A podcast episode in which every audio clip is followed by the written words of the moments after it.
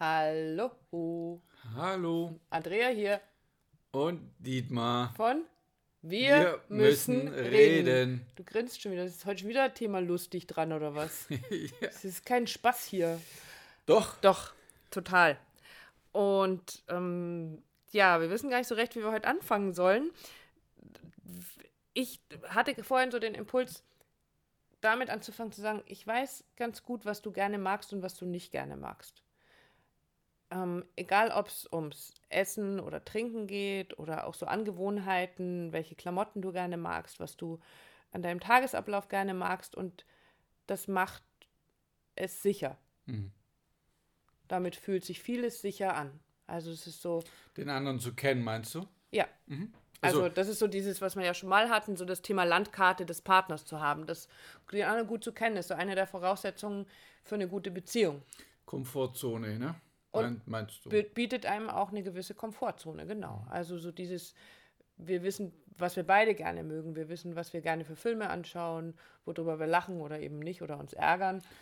Und damit es sind wir, sich- ja. sind wir schon beim Thema Komfortzone. Und es fühlt sich ja sicher an. Also wenn du weißt, wie dick das Eis ist unter dir, das heißt, was dein Partner mag oder nicht mag, kannst du dich auf diesem Terrain auch sehr, sehr sicher bewegen. Mhm. Ähm, ist das, was wir alle tun als Paare, als, als Beziehungsmenschen. Wir bauen uns ja unsere Komfortzone in unserer Beziehung. Genau. Und das Wort Komfortzone passt da ganz gut.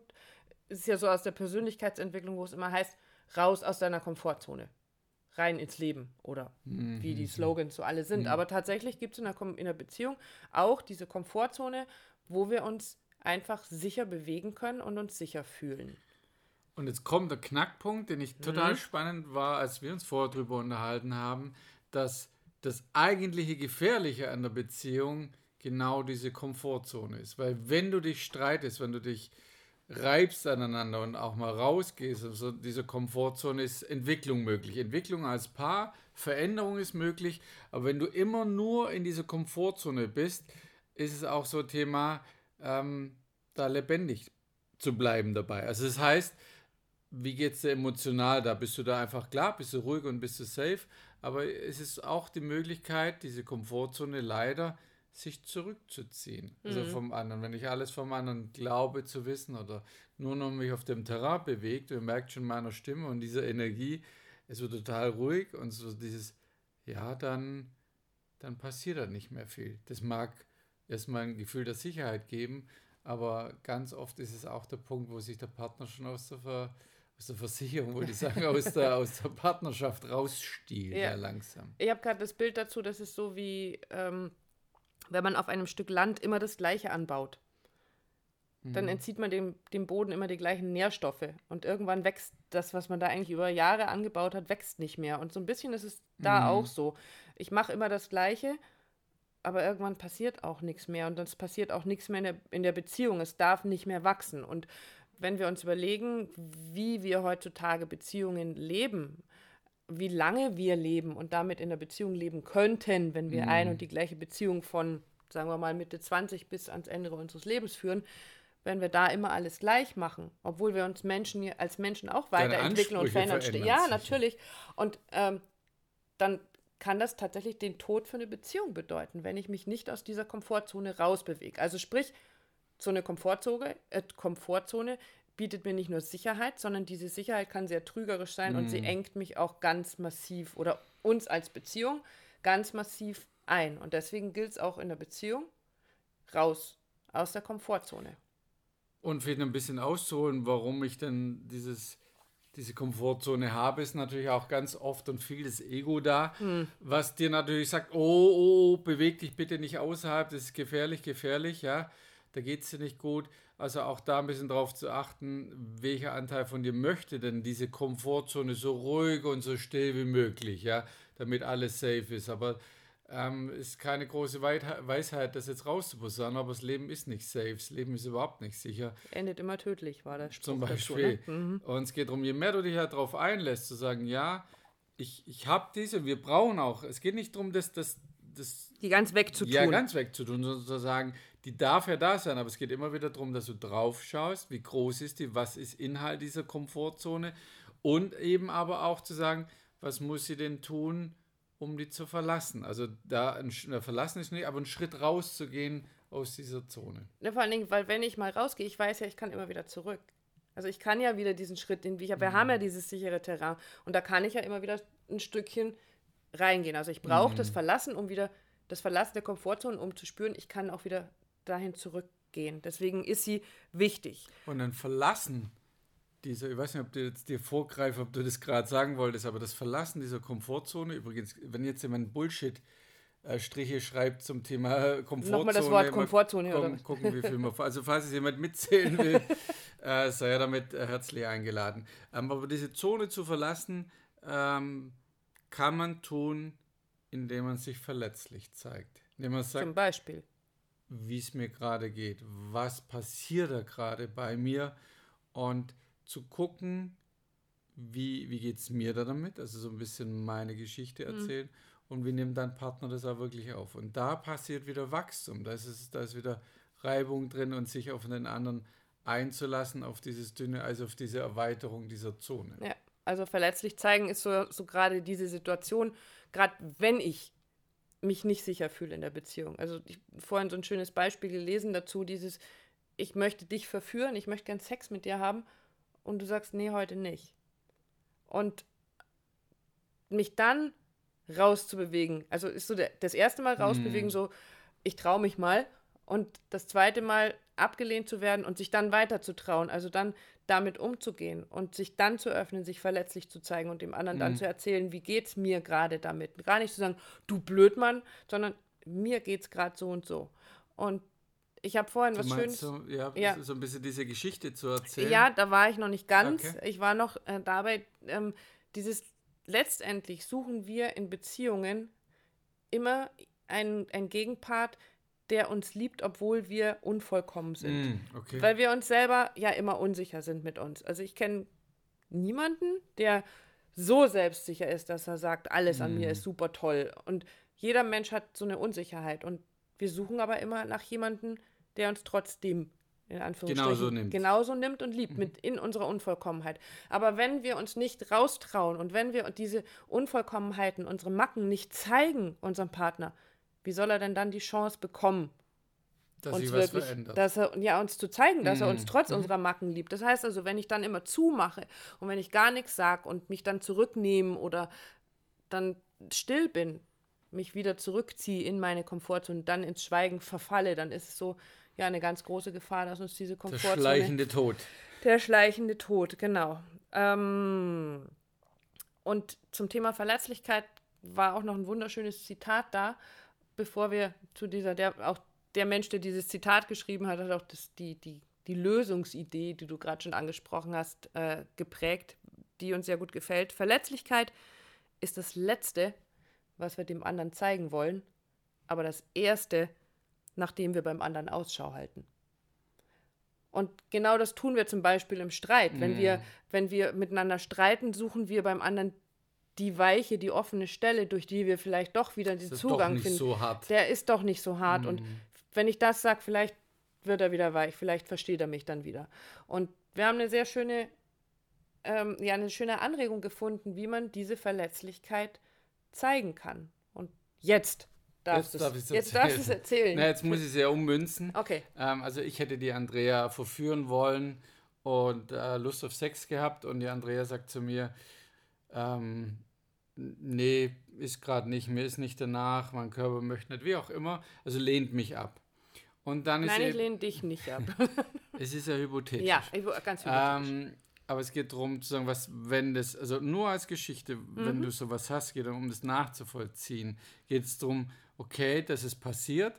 Und jetzt geht es darum, natürlich sein ein, ein Anteil, Ego-Anteil, dass er, guck, ich wusste es doch, ne? du bist nicht gut genug, nicht hübsch genug, nicht sexy, blass, nicht, mhm. nicht männlich genug und zieh sie dich bis, dich gar nicht dich, mehr. ja, sie liebt dich sowieso nicht mehr, sie hat einen anderen, also das Ego kann das schon nochmal richtig reinkotzen an mhm. der Stelle, wenn du sagst, Moment mal, Ego zur Seite und nochmal deine Komfortzone wahrnehmen und nicht zu sagen, ich bleibe in der, ich ziehe mich zurück, sondern dich wieder zu öffnen vor dem Partner und dann zu sagen, pass mal auf, ja, vielleicht nicht, pass mal auf, aber ähm, so dieses. Jetzt pass mal, pass mal auf. auf. Nein, so dieses, wie geht's? Also ich würde dann einfach erzählen, zu sagen, ähm, ich, ich wollte mich öffnen im Sinne von, ich hätte Lust gehabt auf dich. Ich, ich war für mich so da, das hätte mich gefreut, wenn, wenn eine Reaktion gekommen wäre, die mich nicht abgelehnt hätte. Und da passiert viel mit mir. Ich fühle mich verletzlich damit, wenn ich nicht angenommen werde, so wie ich bin oder nicht ankomme. Und das nicht im Sinne von Betteln, ne, ne? Mhm. sondern es ist einfach nur so, erzähl deine Geschichte, die in dir abläuft. Egal, ob da das Ego jetzt rumkotzt oder nicht und da mitkreiert, sondern erzähl deine Geschichte. Was passiert da in dir, wenn du, ja, so eine Ablehnung hast oder wir können es anders machen, wenn, wenn man sich streitet. Ja? Dann sagst du, ah, man hat sich so gekappelt und dann ist es natürlich eine gute Öffnung, eine gute Möglichkeit, auf deinen Partner wieder zuzugehen, wenn sich das wieder ein bisschen beruhigt hat. Ja? Also nicht, während der andere noch voller Wut entbrannt die Wasch Waschmaschine äh, malträtiert, indem er die Wäsche reinstopft oder mit dem Geschirr rum äh, nicht klappert, nicht werfen, aber was ist ja laut oder, oder, oder Schranktüren schlägt oder so, ja. dann ist es vielleicht nicht der richtige oder dann ist es ganz sicher nicht der richtige Zeitpunkt. Und wenn du merkst, er wendet sich dir wieder zu, ist eine Möglichkeit, jetzt in Kontakt zu treten und nicht so, oh, wie sage ich es ihm jetzt? Erzähl ihm deine Geschichte. Was passiert in dir? Was ist passiert? Welche Geschichte lief in dir ab? Und das ist ein Verlassen der Komfortzone. Genau. Und die Brücke dazu, die der gute, er heißt Brené Brown, der dieses Zitat von vorhin ähm, geschrieben hat, der nennt diese Brücke eben auch die Geschichte, die ich mir erzähle. Ich möchte dir gerne erzählen, welche Geschichte ich mir gerade erzählt habe in der Situation, was bei mir alles abgelaufen ist. Eben, jetzt liebt er mich nicht mehr und ich bin tatsächlich, da wusste ich doch, dass ich zu dick bin und mhm. wenn ich das jetzt machen würde, dann macht er das, also sei doch lieber leise und eigentlich bist du sowieso dumm und, äh, und genau das erzähle ich mir gerade und das möchte ich dir, möchte ich mit dir teilen und dadurch kannst du es wieder öffnen. Deswegen diese Brücke, sich verletzlich zu zeigen, mhm indem ich dir erzähle, was ich mir gerade erzähle, ist ein ganz, ganz toller Weg, finde ich, finden wir, sich aus dieser Komfortzone, aus diesem festgestampften, eingezäunten Bereich rauszubewegen, um die Beziehung wieder ein Stückchen wachsen zu lassen. Und so wie du dich veränderst, wie sich jeder von uns sein ganzes Leben lang immer verändert, verändert sich auch die Beziehung. Und ihr wisst, unser Schlüssel dafür ist immer Reden. das Reden. Und auch wenn sich nach so einer Binsenweisheit anhört und die man schon ganz oft gehört aber es ist letztendlich mit dem Reden zeige ich mich verletzlich. Mit dem Miteinander reden, dir erzählen, wie es mir geht.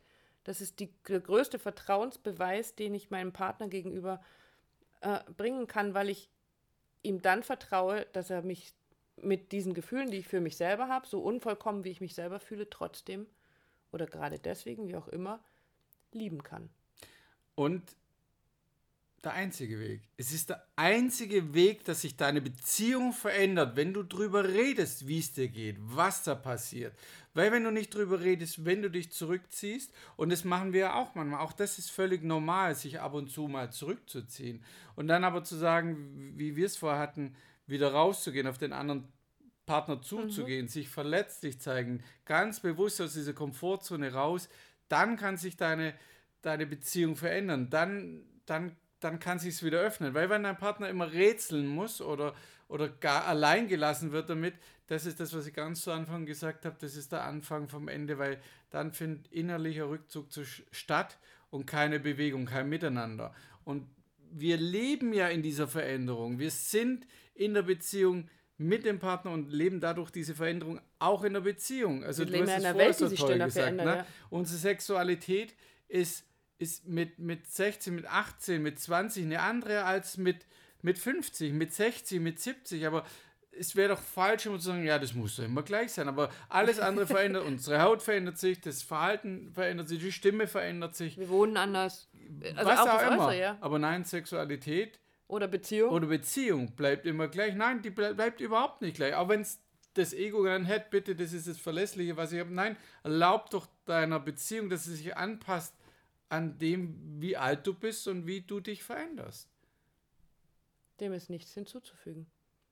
Punkt. Also da können wir noch mindestens zwei Folgen dazu machen zum Schauen Thema mal. Veränderung. Mal mhm. sehen, was dazu noch kommt. Deswegen, vielleicht mag der eine oder die andere von euch über diese Brücke gehen und deinem Partner mal erzählen, das ist die Geschichte, die ich mir gerade erzähle. Die möchte ich gern mit dir teilen. Dabei wünschen wir euch Mut, Vertrauen und Geduld. Mhm. Dass, es, ja. dass du es trotzdem nochmal probierst, auch wenn es vielleicht beim ersten Mal nicht so klappt. Denn auch das ist etwas, was was mit Veränderung zu tun hat. Die klappt nicht immer auf Anhieb. Nein. In diesem Sinne, habe ich das gerade schon gesagt, in diesem Sinne. Hm. Auch das ja, darf auf die Strichlisten. Hm. Alles Liebe, ihr Lieben. Bis zum nächsten Mal. Tschüss.